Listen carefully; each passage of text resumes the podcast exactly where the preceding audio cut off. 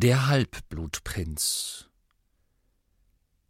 Harry und Ron trafen Hermine am nächsten Morgen vor dem Frühstück im Gemeinschaftsraum. In der Hoffnung, dass Hermine seine Theorie ein wenig unterstützen würde, berichtete Harry ihr ohne Umschweife, was er Malfoy im Hogwarts Express hatte sagen hören. Aber er wollte doch offensichtlich nur vor der Parkinson angeben, meinst du nicht? warf Ron rasch ein, noch ehe Hermine etwas erwidern konnte. Nun ja, sagte sie unsicher.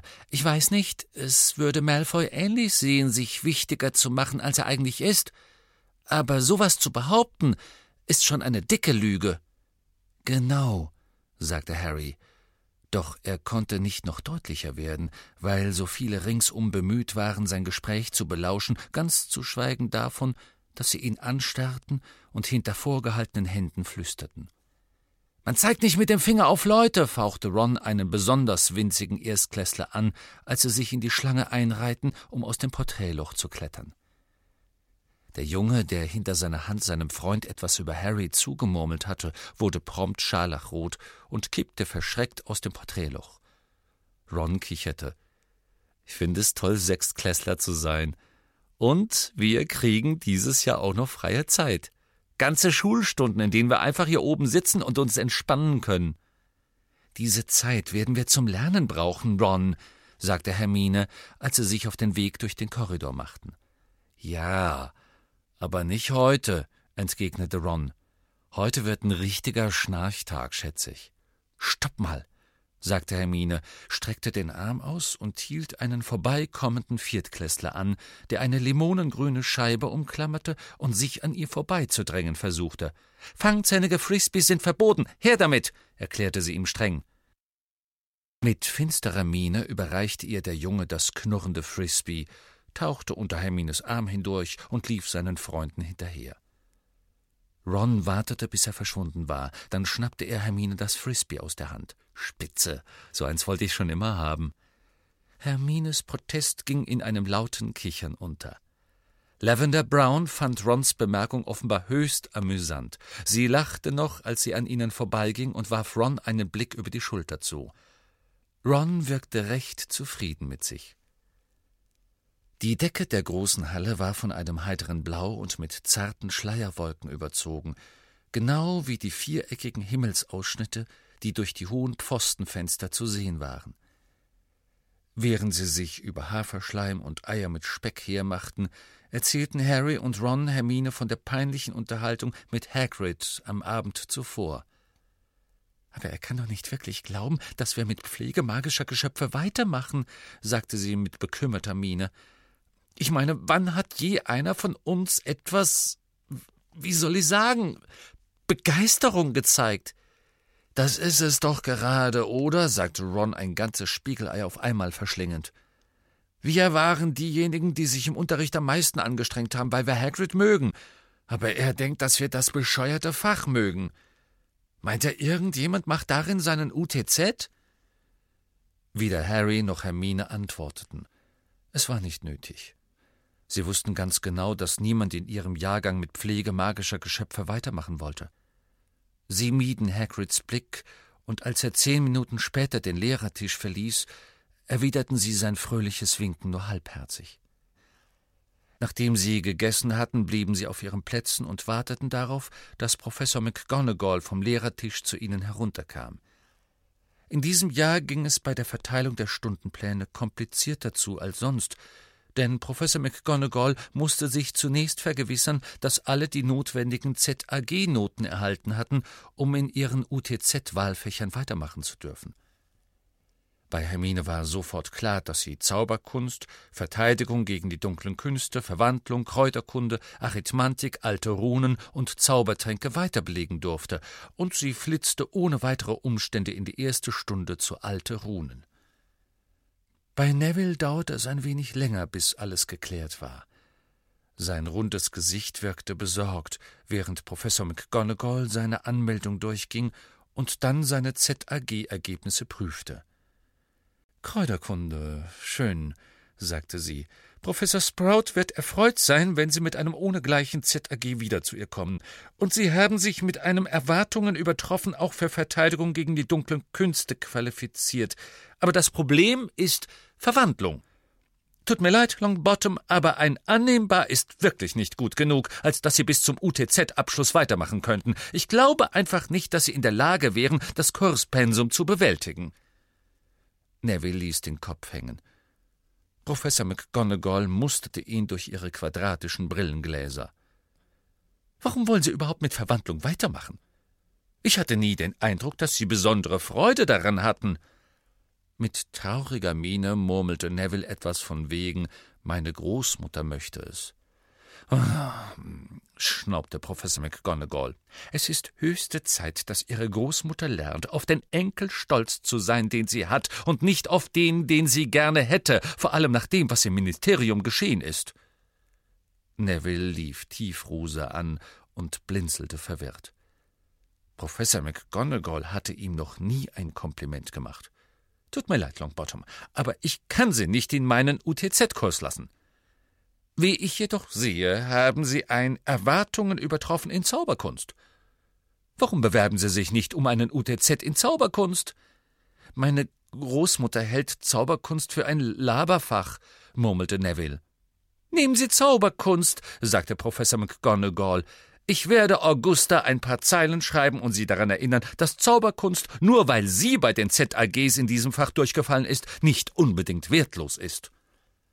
Professor McGonagall lächelte ein wenig, als sie Nevilles skeptische und erleichterte Miene sah, tippte mit der Spitze ihres Zauberstabs auf einen leeren Stundenplan und überreichte ihn nun mit seinen neuen Unterrichtsstunden ausgefüllt Neville.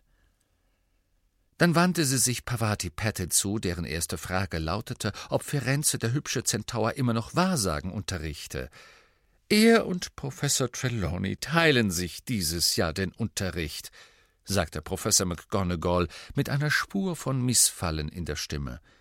Es war allgemein bekannt, dass sie das Fach Wahrsagen verachtete. Den sechsten Jahrgang übernimmt Professor Trelawney.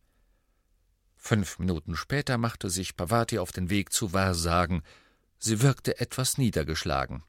So, Potter, Potter sagte Professor McGonagall und wandte sich, ihre Aufzeichnungen zu Rate ziehend, an Harry. Zauberkunst, Verteidigung gegen die dunklen Künste, Kräuterkunde, Verwandlung, alles in Ordnung. Ich muss sagen, ich war über Ihre Note in Verwandlung erfreut, Potter. Sehr erfreut. Nun, warum wollen Sie nicht mit Zaubertränke weitermachen? Ich dachte, Sie hätten den Ehrgeiz, ein Auror zu werden. Das stimmt, aber Sie haben mir gesagt, dass ich dafür ein Ohnegleichen in der ZAG-Prüfung brauche, Professor. Ja, das brauchten Sie, als Professor Snape das Fach noch unterrichtete. Professor Slughorn allerdings ist vollauf zufrieden, wenn seine UTZ-Schüler Erwartungen übertroffen als ZAG-Note haben. Wollen Sie Zaubertränke weiterhin belegen? Ja, sagte Harry, aber ich habe keine Bücher oder irgendwelche Zutaten oder sonst was gekauft. Ich bin sicher, Professor Slughorn wird Ihnen etwas leihen können, sagte Professor McGonagall. Sehr schön, Potter. Hier ist der Stundenplan. Oh, übrigens, zwanzig vielversprechende Talente haben sich bereits für die Quidditch-Mannschaft von Gryffindor eingetragen. Ich werde Ihnen die Liste zu gegebener Zeit zukommen lassen, dann können Sie die Testspiele nach Gutdünken festlegen. Ein paar Minuten später stand fest, dass Ron dieselben Fächer wie Harry belegen würde, und die beiden verließen zusammen den Tisch. Schau mal, sagte Ron hocherfreut und betrachtete seinen Stundenplan.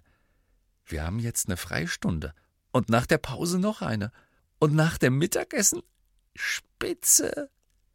Sie kehrten in den Gemeinschaftsraum zurück, der leer war, bis auf ein halbes Dutzend Siebtklässler, darunter Katie Bell, die als einzige noch vom alten Quidditch-Team von Gryffindor übrig war, in das Harry in seinem ersten Schuljahr eingetreten war. Ich habe mir schon gedacht, dass du das kriegst. Prima, rief sie herüber und deutete auf das Kapitänsabzeichen auf Harrys Brust. Sag mir Bescheid, wann deine Testspiele stattfinden. Red keinen Stuss, sagte Harry. Du brauchst nicht zum Testspiel zu kommen. Ich hab dich fünf Jahre lang spielen sehen. So darfst du gar nicht erst anfangen, ermahnte sie ihn. Du weißt nie, ob da draußen nicht noch jemand Besseres ist als ich. Es sind schon gute Mannschaften ruiniert worden, weil die Kapitäne nur die altbekannten Gesichter aufgestellt oder ständig ihre Freunde aufgenommen haben. Ron schien sich ein wenig unbehaglich zu fühlen und begann mit dem fangzähnigen Frisbee zu spielen, das Hermine dem Viertklässler abgenommen hatte. Es schwirrte im Gemeinschaftsraum umher, fletschte die Zähne und versuchte Stücke von den Wandbehängen abzubeißen. Krummbein folgte ihm mit seinen gelben Augen und fauchte, wenn es ihm zu nahe kam. Eine Stunde später verließen sie widerstrebend den sonnigen Gemeinschaftsraum und machten sich auf den Weg zum Klassenzimmer für Verteidigung gegen die dunklen Künste, vier Stockwerke tiefer. Hermine stand bereits in einer Schlange vor der Tür, den Arm voller dicker Bücher und mit bedrückter Miene. Wir haben so viele Hausaufgaben für Runen, sagte sie besorgt, als Harry und Ron zu ihr stießen einen 40 Zentimeter langen Aufsatz, zwei Übersetzungen, und die hier muss ich bis Mittwoch lesen. Gemeinheit, gähnte Ron. Wart's nur ab, sagte sie gereizt. Ich wette, Snape halst uns jede Menge auf. Noch während sie sprach, öffnete sich die Klassenzimmertür und Snape kam in den Korridor. Das fahle Gesicht wie immer von zwei Vorhängen aus fettigem schwarzem Haar umrahmt. Die Schüler in der Schlange verstummten schlagartig. Eintreten, sagte er. Beim Hineingehen sah Harry sich um. Snape hatte dem Raum bereits seine persönliche Note aufgezwungen. Er war düsterer als üblich, da Vorhänge vor die Fenster gezogen waren, und er wurde von Kerzen beleuchtet. Neue Bilder schmückten die Wände, Viele davon zeigten Menschen, die offenbar unter Schmerzen litten, denn sie wiesen grässliche Verletzungen oder seltsam verrenkte Körperteile auf. Keiner der Schüler sprach, während sie ihre Plätze einnahmen und ihre Blicke über die dunklen, grausigen Bilder ringsumher glitten. Ich habe Sie nicht aufgefordert, die Bücher hervorzuholen, sagte Snape, schloss die Tür, trat hinter sein Pult und wandte sich der Klasse zu. Hermine ließ ihr Exemplar von Im Angesicht des Gesichtslosen hastig wieder in ihre Tasche fallen und verstaute sie unter ihrem Stuhl. Ich will Ihnen etwas sagen, und ich erwarte Ihre volle Aufmerksamkeit. Seine schwarzen Augen schweiften über ihre erhobenen Gesichter und verharrten den Bruchteil einer Sekunde länger auf Harrys Gesicht als auf den anderen. Sie hatten bislang fünf Lehrer in diesem Fach, meine ich. Meinst du, als ob du nicht zugesehen hättest, wie sie alle kamen und gingen, Snape, in der Hoffnung, du wärst der Nächste, dachte Harry bissig. Natürlich haben all diese Lehrer ihre eigenen Methoden und Schwerpunkte gehabt. Ich bin überrascht, dass so viele von Ihnen, trotz dieses Durcheinanders, einen ZAG in diesem Fach geschafft haben. Noch mehr wird es mich überraschen, wenn Sie alle mit dem UTZ-Pensum zurechtkommen, das noch viel anspruchsvoller sein wird. Snape begann das Zimmer an den Wänden entlang abzuschreiten und sprach jetzt mit leiserer Stimme. Die Schüler machten lange Hälse, um ihn im Blick zu behalten. Die dunklen Künste sind zahlreich, vielgestaltig, in ständigem Wandel begriffen und unvergänglich. Der Kampf gegen sie ist wie der Kampf gegen ein vierköpfiges Ungeheuer, dem jedes Mal, wenn ihm ein Hals durchschlagen wird, ein weiterer Kopf nachwächst, noch wilder und gerissener als der alte. Sie kämpfen gegen das Unberechenbare, das sich Wandelnde, das Unzerstörbare. Harry starrte Snape an. Sicher war es das eine, die dunklen Künste als gefährlichen Feind zu respektieren, etwas anderes jedoch, wie Snape mit einem liebevoll zärtlichen Ton in der Stimme von ihnen zu reden? Ihre Verteidigung, sagte Snape ein wenig lauter, muss daher so flexibel und erfindungsreich sein wie die Künste, deren Wirkung Sie zu zerstören suchen. Diese Bilder, er wies auf einige von ihnen, während er daran vorbeirauschte, vermitteln einen recht guten Eindruck davon, wie es jenen ergeht, die beispielsweise dem Cruciatusfluch unterliegen. Er winkte mit der Hand in Richtung einer Hexe, die offenbar unter Todesqualen schrie die den Kuss des Dementors zu spüren bekommen, ein Zauberer, der zusammengesackt und mit leeren Augen an einer Mauer lag, oder die Angriffslust des Inferius herausfordern. Eine blutige Masse am Boden. Ist etwa ein Inferius gesichtet worden? fragte Pavati Patil. Ist es sicher? Setzt er sie ein? Der dunkle Lord hat in der Vergangenheit schon in Feri eingesetzt. Das heißt, Sie täten gut daran, wenn Sie davon ausgehen würden, dass er sie wieder einsetzen könnte. Nun, er schritt jetzt mit wehendem dunklem Umhang die andere Seite des Klassenzimmers entlang auf sein Pult zu, und wieder folgten ihm die Schüler mit ihren Blicken. Sie sind, denke ich, im Gebrauch von ungesagten Zaubern völlige Anfänger. Was ist der Vorteil eines ungesagten Zaubers? Hermines Hand schoss in die Höhe. Snape nahm sich Zeit und sah rundherum jeden Einzelnen an, um sich zu vergewissern, dass er keine andere Wahl hatte. Dann sagte er kurz angebunden, Nun gut, Miss Granger. Unser Gegner ist nicht gewarnt, welche Art von Zauber wir einsetzen werden, was uns einen Vorteil von einer knappen Sekunde einbringt. Eine Antwort, die fast wortwörtlich aus dem Lehrbuch der Zaubersprüche Band 6 übernommen wurde, erwiderte Snape geringschätzig, drüben in der Ecke kicherte Malfoy. Aber im Wesentlichen korrekt ist ja. Wem es gelingt, Magie einzusetzen, ohne Beschwörungsformeln auszurufen, der gewinnt beim Zaubern ein Überraschungsmoment. Natürlich sind nicht alle Zauberer dazu in der Lage. Es ist eine Frage der Konzentration und der mentalen Stärke, die manchen, und sein Blick ruhte erneut feindselig auf Harry, fehlt. Harry wusste, dass Snape an ihre katastrophalen Oklumentikstunden im letzten Jahr dachte. Er hielt dem Blick stand und funkelte Snape böse an, bis dieser schließlich wegsah. Sie werden sich nun aufteilen, fuhr Snape fort, und paarweise zusammengehen. Der eine Partner wird versuchen, den anderen, ohne zu sprechen, zu verhexen. Der andere wird versuchen, den Fluch ebenso stumm abzuwehren. Nun los! Snape wusste nicht, dass Harry im Jahr zuvor mindestens der Hälfte der Klasse, allen DA-Mitgliedern, beigebracht hatte, wie man einen Schildzauber ausführte. Keiner von ihnen hatte den Zauber aber jemals ohne zu sprechen ausgeführt. Ein gehöriges Maß an Schummelei folgte. Viele sprachen die Beschwörungen zwar nicht laut aus, aber sie flüsterten sie doch. Wie nicht anders zu erwarten war, schaffte es Hermine zehn Minuten nach Beginn dieser Übung, Nevilles gemurmelten Wabbelbeinfluch abzuwehren, ohne ein einziges Wort auszusprechen. Eine Großtat, die ihr bei jedem vernünftigen Lehrer sicher zwanzig Punkte für Gryffindor eingebracht hätte, wie Harry verbittert dachte, die Snape aber ignorierte. Während sie übten, schritt er zwischen ihnen einher und ähnelte dabei wie eh und je einer zu groß geratenen Fledermaus. Dann hielt er inne, um Harry und Ron dabei zu beobachten, wie sie sich mit der Aufgabe quälten. Ron, der Harry einen Fluch aufhalsen sollte, war puterrot im Gesicht und hatte die Lippen fest zusammengepresst, um sich daran zu hindern, die Beschwörungsformel zu murmeln.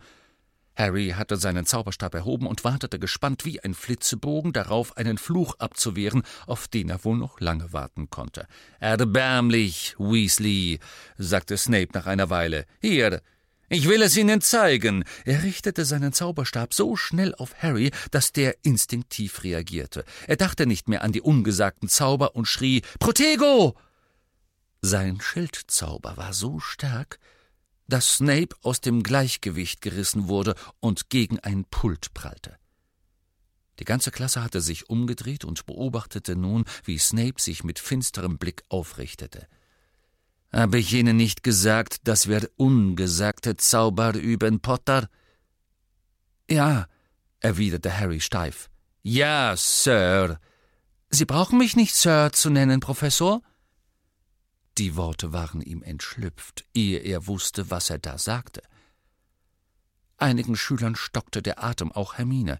Hinter Snape jedoch grinsten Ron, Dean und Seamus anerkennend. Nachsitzen, Samstagabend, mein Büro. Ich lasse es nicht zu, dass mir einer frech kommt, Potter. Nicht einmal der Auserwählte. Das war genial, Harry, gluckste Ron, als sie kurze Zeit später sicher auf dem Weg in die Pause waren. Du hättest es wirklich nicht sagen dürfen, wandte Hermine ein und sah Ron missbilligend an. Was ist in dich gefahren? Er hat versucht, mir einen Fluch aufzuhalsen, falls du das nicht bemerkt hast, schnaubte Harry. Davon hatte ich schon bei diesen Oklumentikstunden genug. Warum benutzt er nicht mal jemand anderen als Versuchskaninchen? Was soll das überhaupt, dass Dumbledore ihn Verteidigung lehren lässt? Hast du gehört, wie er über die dunklen Künste gesprochen hat? Er liebt sie. Das ganze Gerede über das Unberechenbare, Unzerstörbare.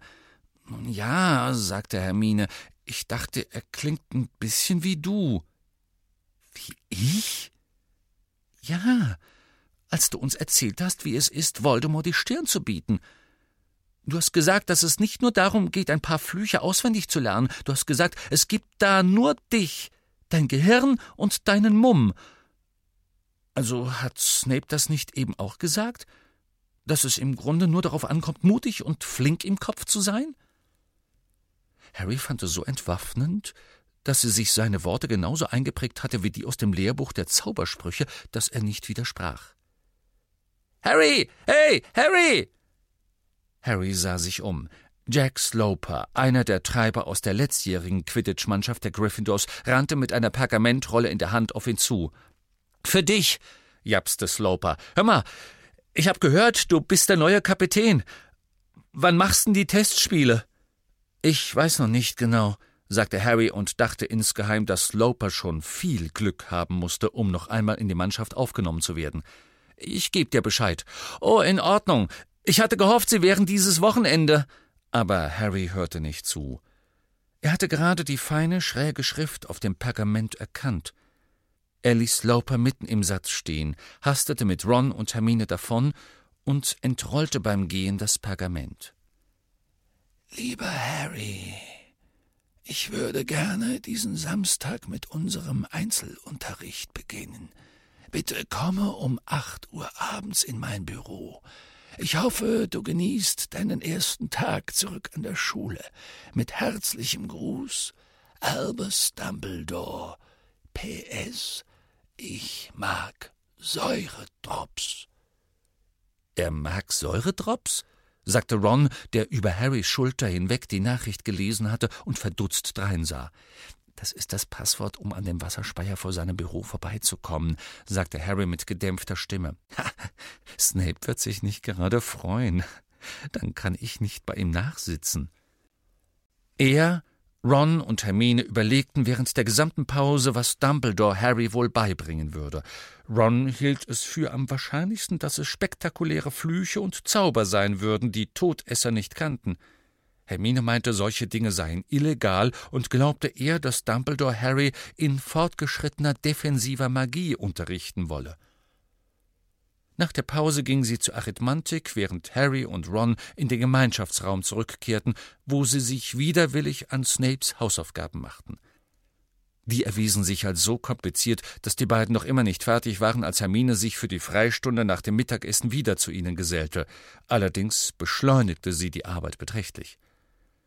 Als es am Nachmittag zur Doppelstunde Zaubertränke läutete, waren sie gerade fertig und machten sich auf den vertrauten Weg hinunter in den Kerkerraum, der so lange Snapes Klassenzimmer gewesen war. Im Korridor angelangt, sahen sie, dass nur ein Dutzend Leute hier bis zum UTZ weitermachten. Krabby und Goyle hatten den erforderlichen ZAG offensichtlich nicht geschafft, aber vier Slytherins waren durchgekommen, darunter Malfoy. Vier Ravenclaws waren da und ein Hufflepuff, Ernie Macmillan, den Harry trotz seiner recht wichtigtuerischen Art mochte. Harry, sagte Ernie selbstgefällig und streckte ihm, als er sich näherte, die Hand entgegen. Wir hatten keine Gelegenheit, uns heute Morgen in Verteidigung gegen die dunklen Künste zu unterhalten. Einwandfreie Stunde, fand ich. Aber Schildzauber sind für uns alte DA-Hasen natürlich ein alter Hut. Und wie geht's euch? Ron? Hermine? Ehe sie mehr als gut sagen konnten, ging die Kerkertür auf, und Slughorns Bauch kam ihm voran durch die Tür. Während sie einer nach dem anderen den Raum betraten, strahlte Slughorn, dass sich der große Walrossbart über seinem Mund bog, und er begrüßte Harry und Zabini besonders entzückt. Der Kerker war ganz ungewohnt, bereits von Dämpfen und seltsamen Gerüchen erfüllt. Harry, Ron und Hermine schnupperten interessiert, während sie an großen brodelnden Kesseln vorbeigingen. Die vier Slytherins setzten sich zusammen an einen Tisch, ebenso die vier Ravenclaws. So blieb Harry, Ron und Hermine nichts anderes übrig, als sich einen Tisch mit Ernie zu teilen. Sie wählten den, der einem goldfarbenen Kessel am nächsten stand, von dem einer der verführerischsten Düfte ausging, die Harry je eingeatmet hatte. Irgendwie erinnerte er ihn gleichzeitig an Siruptorte, den holzigen Geruch eines Besenstiels und etwas Blumenartiges, von dem er meinte, es vielleicht im Fuchsbau schon einmal gerochen zu haben. Er merkte, dass er ganz langsam und tief atmete und dass die Dämpfe der Mischung in ihn hineinzusickern schienen wie ein Getränk. Eine große Zufriedenheit breitete sich in ihm aus. Er grinste zu Ron hinüber, der träge zurückgrinste. Nun denn, nun denn, nun denn, sagte Slughorn, dessen gewaltige Umrisse durch die vielen schimmernden Dämpfe waberten. Bitte alle die Waren hervorholen und Trankzutaten und vergessen Sie Zaubertränke für Fortgeschrittene nicht. Sir, sagte Harry und hob die Hand.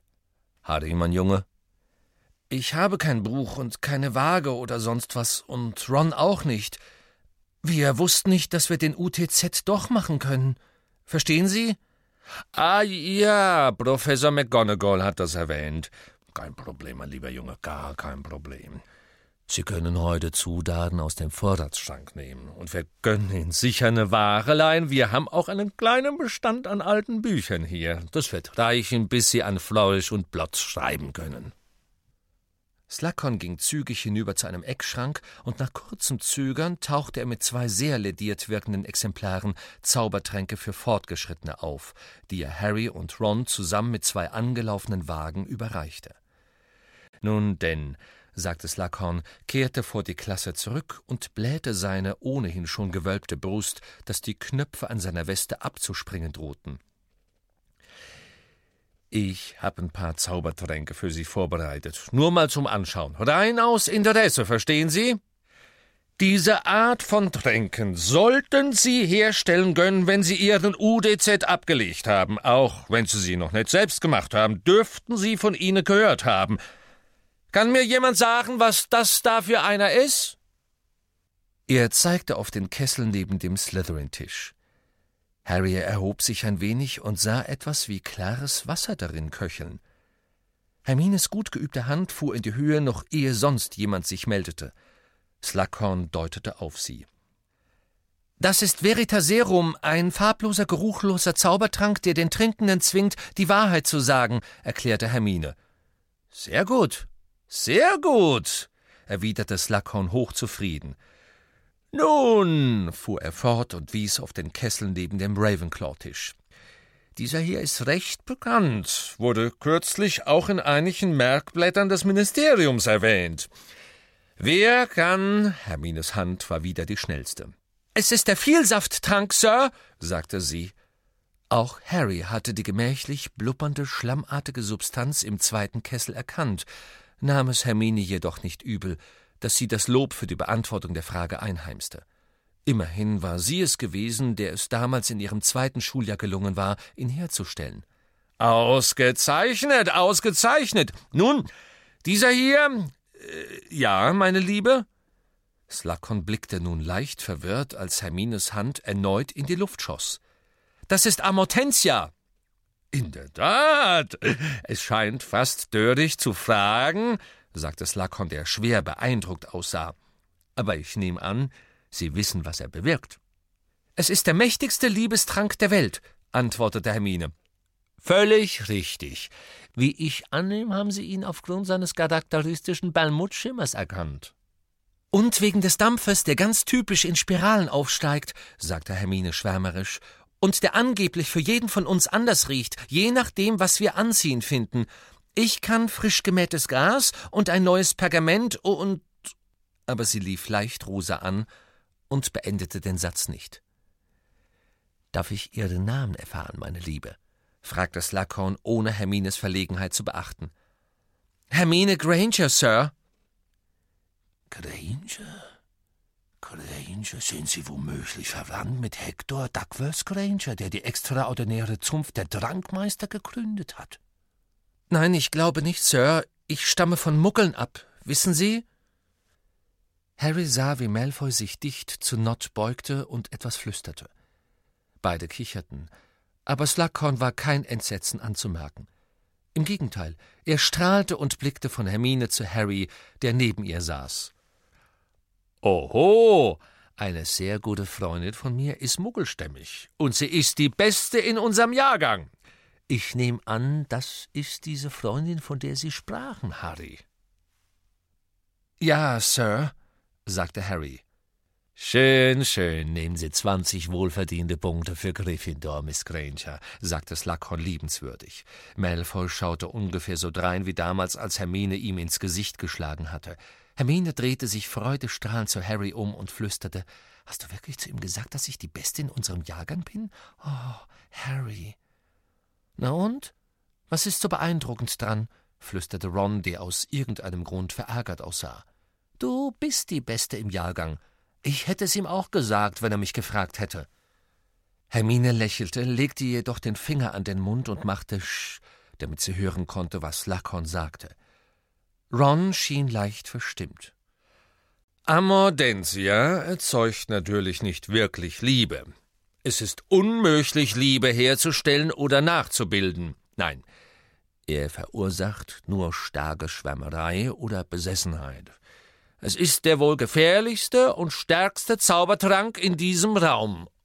Oh ja, sagte er und nickte ernst zu Malfoy und Nott hinüber, die beide skeptisch grinsten.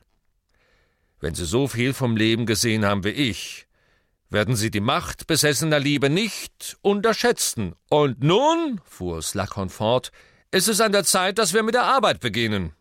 Sir, Sie haben uns nicht gesagt, was in dem dort drin ist, bemerkte Ernie Macmillan und deutete auf einen kleinen schwarzen Kessel, der auf Slughorns Pult stand. Der Trank darin spritzte munter umher. Er hatte die Farbe von geschmolzenem Gold, und große Tropfen hüpften wie Goldfische über die Oberfläche, aber kein bisschen war bisher verschüttet worden. Oho, sagte Slughorn erneut, Harry war sicher, dass Slughorn den Zaubertrank gar nicht vergessen, sondern wegen der dramatischen Wirkung gewartet hatte, bis man ihn danach fragte. Ja, dieser, nun, dieser hier, meine Damen und Herren, ist ein höchst kurioser kleiner Trank namens Felix Felicis. Ich nehme an, und er wandte sich lächelnd Hermine zu, die hörbar nach Luft schnappte, dass Sie wissen, was Felix Felicis bewirkt. Miss Granger? Es ist flüssiges Glück, sagte Hermine aufgeregt. Es bewirkt, dass man Glück hat. Die ganze Klasse schien sich ein wenig aufzurichten. Da Malfoy nun Slughorn endlich seine volle und ungeteilte Aufmerksamkeit widmete, konnte Harry von ihm nur noch den glatten blonden Hinterkopf sehen. Völlig richtig. Nehmen Sie weitere zehn Punkte für Gryffindor. Ja, das ist ein merkwürdiger kleiner Trank. Felix Felicis. Furchtbar kompliziert, ihn herzustellen. Und eine Katastrophe, wenn er nicht gelingt. Wenn er allerdings richtig gebraut wird, wie dieser hier, dann werden Sie feststellen, dass alle Ihre Unternehmungen dazu neigen, zu gelingen. Zumindest bis die Wirkung nachlässt. Warum trinken die Leute ihn nicht die ganze Zeit? fragte Terry Boot begierig weil er, wenn man ihn im Übermaß zu sich nimmt, ein Schwindelgefühl, Leichtsinn und gefährlich übersteigertes Selbstvertrauen verursacht. Zu viel des Guten, verstehen Sie? Höchst giftig in großen Mengen. aber in Maßen eingenommen und ganz selten. Haben Sie ihn jemals genommen, Sir? fragte Michael Corner äußerst interessiert. Zweimal in meinem Leben. Einmal, als ich 24 war und das andere Mal mit 57. Zwei Esslöffel zum Frühstück, zwei perfekte Tage. Er blickte träumerisch ins Leere. Ob er hier nun schauspielerte oder nicht, dachte Harry, die Wirkung war gut. Und das, sagte Slughorn und kehrte offensichtlich wieder auf den Boden der Wirklichkeit zurück, setze ich in der heutigen Stunde als Preis aus. Eine Stille trat ein, in der jedes Blubbern und Glucksen der Zaubertränke rundum zehnfach verstärkt wirkte. Ein Fläschchen Felix Felicis, sagte Slughorn, nahm eine winzige verkorkte Glasflasche aus seiner Tasche und zeigte sie überall herum. Genug für zwölf Stunden Glück. Von morgens bis abends wird Ihnen alles, was Sie unternehmen, gelingen. Allerdings muss ich Sie warnen. Felix Felicis ist bei Wettbewerbsveranstaltungen eine verbotene Substanz.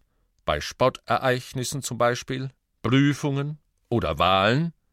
Der Gewinner darf es also nur an einem gewöhnlichen Tag benutzen und wird erleben, wie ein gewöhnlicher Tag zu einem außergewöhnlichen wird. Also, sagte Slakon auf einmal energisch, wie können Sie meinen sagenhaften Preis gewinnen? Nun, indem Sie die Seite 10 von Zaubertränke für Fortgeschrittene aufschlagen. Wir haben noch eine gute Stunde, das sollte Ihnen genügen, einen ordentlichen Versuch zu machen, den Sud des lebenden Todes hinzubekommen.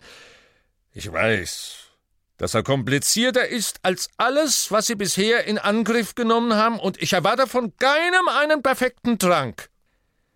Wer sich aber am geschicktesten anstellt, wird den kleinen Felix hier gewinnen. Und los geht's!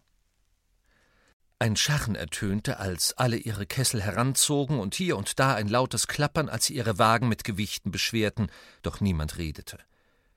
Die Konzentration im Raum war fast greifbar. Harry sah Malfoy fieberhaft sein Zaubertränke für Fortgeschrittene durchblättern. Es hätte nicht deutlicher sein können, dass Malfoy diesen glücklichen Tag auf jeden Fall haben wollte. Harry beugte sich rasch über das ramponierte Buch, das Lacon ihm geliehen hatte. Genervt stellte er fest, dass der vorige Besitzer die Seiten vollgekritzelt hatte, so dass die Ränder genauso schwarz waren wie die bedruckten Stellen. Harry beugte sich tief hinunter, um die Zutatenliste zu entziffern. Sogar hier hatte der Vorbesitzer Anmerkungen gemacht und Dinge durchgestrichen. Dann hastete er hinüber zum Vorratsschrank, um sich zu holen, was er brauchte. Als er zu seinem Kessel zurückeilte, sah er, wie Malfoy so schnell er konnte Baldrianwurzeln klein schnitt. Alle warfen andauernd Blicke umher, um zu sehen, was die anderen taten. Es war ein Vorteil und zugleich ein Nachteil des Zaubertrankunterrichts, dass man seine Arbeit kaum geheim halten konnte. Nach zehn Minuten stand der ganze Raum unter bläulichem Dampf. Hermine schien natürlich am weitesten vorangekommen zu sein.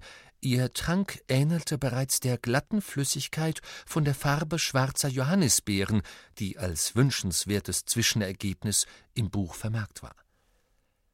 Als Harry seine Wurzeln zerhackt hatte, beugte er sich wieder tief über sein Buch es war wirklich sehr ärgerlich, dass er sich auch noch damit abmühen musste, die Rezeptanweisungen unter all den dummen Kritzeleien des Vorbesitzers zu entziffern, dem aus irgendeinem Grund die Anordnung nicht gefallen hatte, dass die Schlafbohne klein geschnitten werden müsse und der stattdessen eine andere Anweisung hineingeschrieben hatte. Mit der stumpfen Seite eines silbernen Dolchs zerdrücken, holt den Saft besser heraus als kleinschneiden. Sir, ich glaube, Sie kannten meinen Großvater Abraxas Malfoy. Harry sah auf.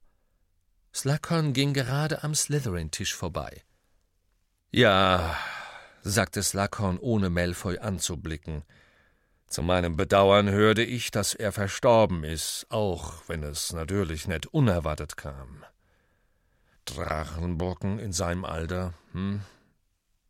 Und er ging weiter. Harry beugte sich feixend wieder über seinen Kessel. Ihm war klar, dass Malfoy erwartet hatte, wie Harry oder wie Zabini behandelt zu werden.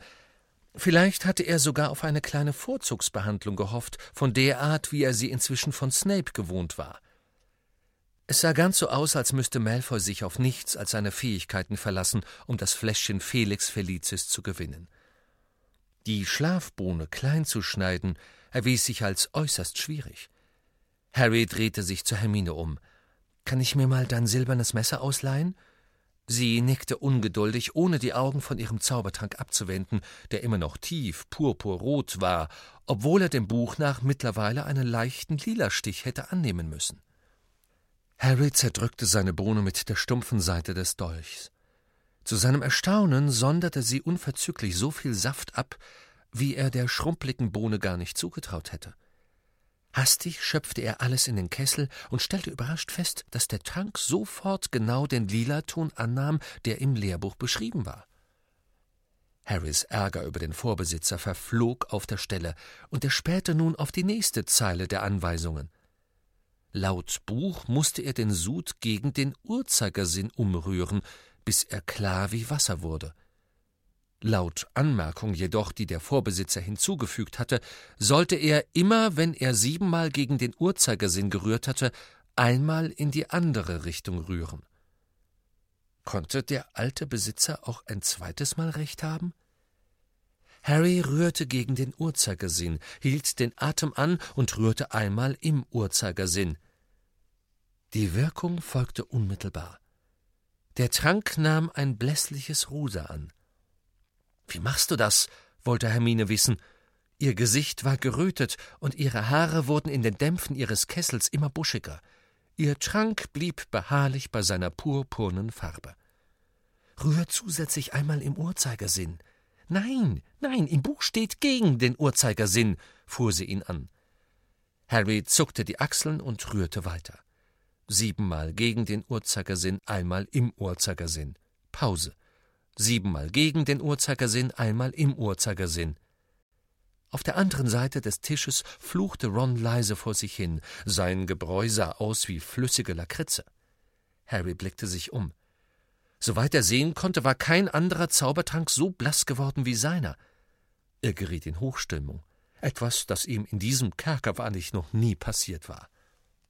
Und die Zeit ist um. Nicht mehr rühren, bitte, Slakon ging langsam zwischen den Tischen durch und lugte in die Kessel. Er gab keine Kommentare ab, rührte nur hin und wieder in einem Trank oder schnupperte daran. Schließlich kam er zu dem Tisch, an dem Harry, Ron, Hermine und Ernie saßen. Er lächelte mitleidig über die tierartige Substanz in Rons Kessel. Ernies marineblaues Gebräu überging er. Hermines Zaubertrank bedachte er mit einem anerkennenden Nicken – dann sah er Harrys Trank, und auf seinem Gesicht breitete sich ein Ausdruck ungläubiger Freude aus. Der klare Siecher. Ausgezeichnet, Harry. Mein Gott! Sie haben eindeutig das Talent Ihrer Mutter geerbt. Sie war ein richtiges Ass in Zaubertränke, unsere Lilly. Also hier, bitte sehr, bitte sehr, eine Flasche Felix Felicis wie versprochen und verwenden Sie es mit Bedacht.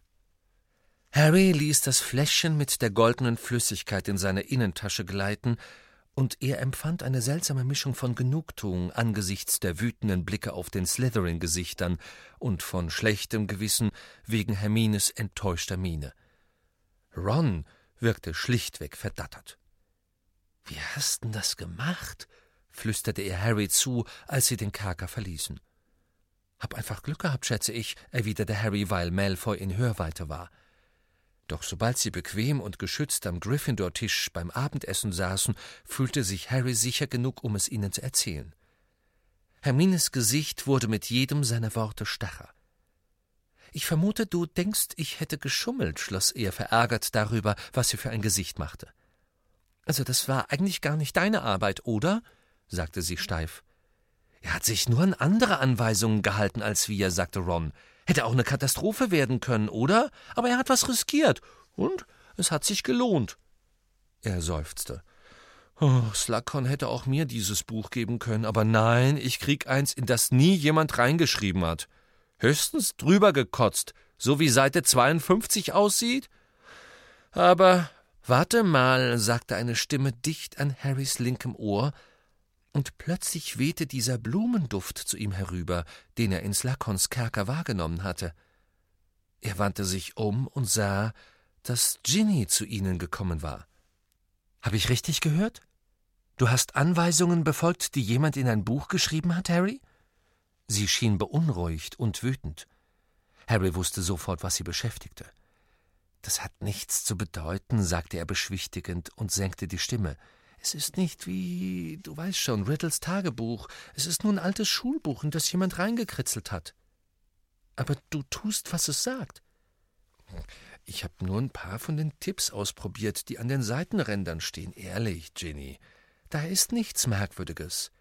Ginny hat recht, sagte Hermine, die sofort wieder munter wurde. Wir sollten nachsehen, ob damit alles in Ordnung ist. Ich meine, diese ganzen komischen Anweisungen, wer weiß. Hey, sagte Harry empört, als sie ihm sein Exemplar Zaubertränke für Fortgeschrittene aus der Tasche zog und ihren Zauberstab hob.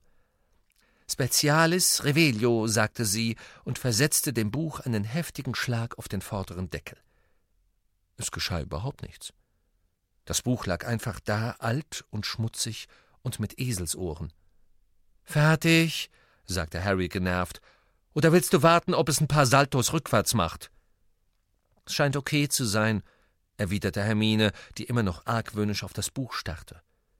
Ich meine, es scheint tatsächlich einfach nur ein Schulbuch zu sein. Gut, dann will ich es wiederhaben, sagte Harry und schnappte es sich vom Tisch, doch es glitt ihm aus der Hand und landete aufgeschlagen auf dem Boden.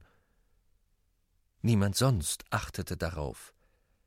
Harry bückte sich, um das Buch aufzuheben, und dabei sah er, dass am unteren Rand des hinteren Buchdeckels etwas in derselben kleinen gedrängten Handschrift hingekritzelt war wie die Anweisungen, die ihm sein Fläschchen Felix Felicis eingebracht hatten, das jetzt sicher in einem paar Socken in seinem Koffer oben versteckt lag.